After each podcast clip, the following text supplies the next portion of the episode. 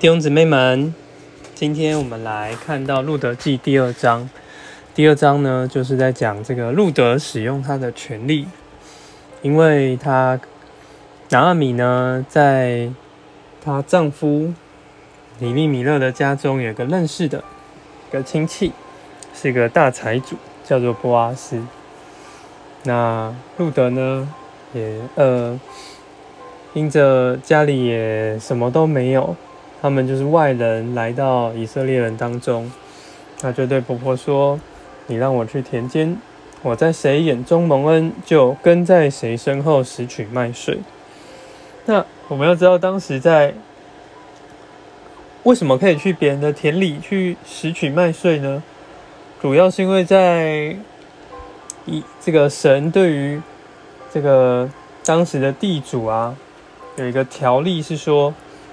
这个你若是有，你要把你的田角，就田是四方的，那它的有几个角，你要把这些角留给穷人，留给寡妇，留给寄居的。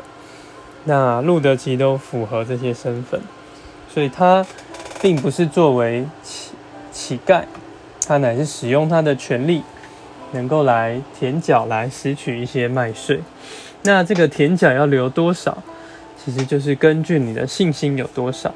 那我们看见波阿斯，波阿斯其实他留的田角是非常多的，所以有很多人来到波阿斯这里田里拾取麦穗。那路德也刚好就来到了这座田。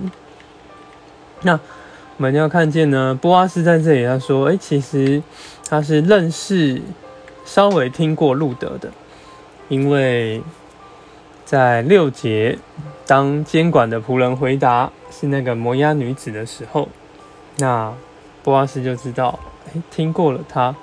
我们在十一节看到，自从你丈夫死后，你向婆婆所行的，那你也离开父母和出生地，到不认识的民中，这一切世人都告诉我了。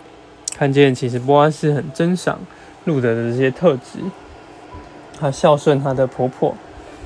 那甚至愿意离开他的家乡，离开他的父母，到了以色列人当中，拣选以色列，拣选犹太人。那这些事都是波阿斯欣赏他的地方。